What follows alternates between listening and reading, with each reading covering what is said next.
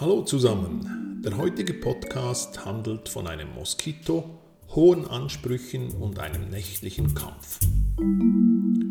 Diesmal klingelte das Telefon gegen 3 Uhr in der Nacht.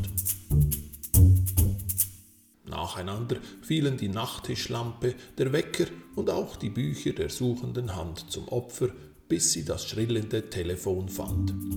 Hallo, sagte ich. Moskito, sagte die andere Stimme. Was meinen Sie? fragte ich. Wir haben einen Moskito im Zimmer, sagte die Stimme in englischer Sprache. Das kann nicht sein, sagte ich. Sie haben ein Moskitogitter vor dem Fenster. Das funktioniert nicht, sagte die andere Stimme.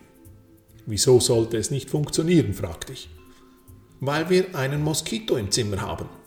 Nun, sagte ich, vielleicht kam ja der Moskito zur Tür rein, als sie das Zimmer betraten.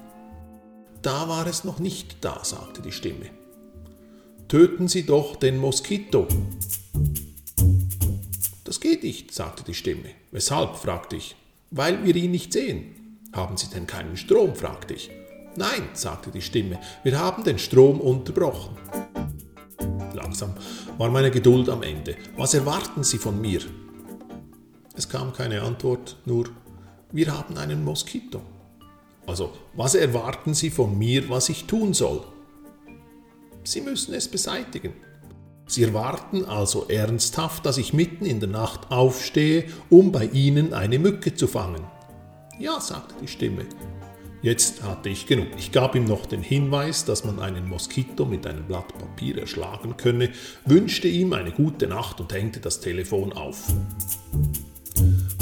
Am nächsten Morgen war der Gast bereits früh abgereist. Zusammen mit der Reinigung suchten wir im Zimmer nach dem Übeltäter.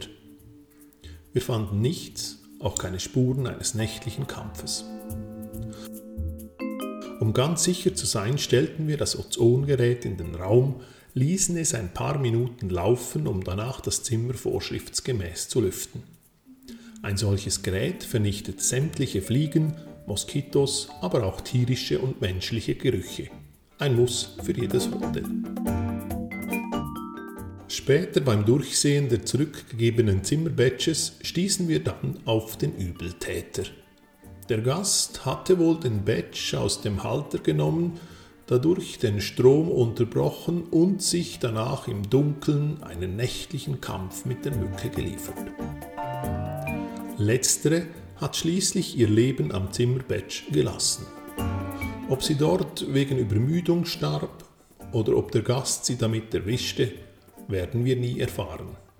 Wir vermuten aber, dass der Kampf bis in die frühen Morgenstunden dauerte und mit dem ersten Sonnenstrahl ein Ende fand. Vom Gast hörten wir nur noch über Booking.com. Eine schlechte Bewertung mit dem Zusatz, dass es viele Moskitos und kein funktionierendes Moskitogitter gäbe. In einem der nächsten Podcasts sprechen wir von Notfallplänen, untreuen Ehepartnern und einer schnellen Nummer. Euer Thomas.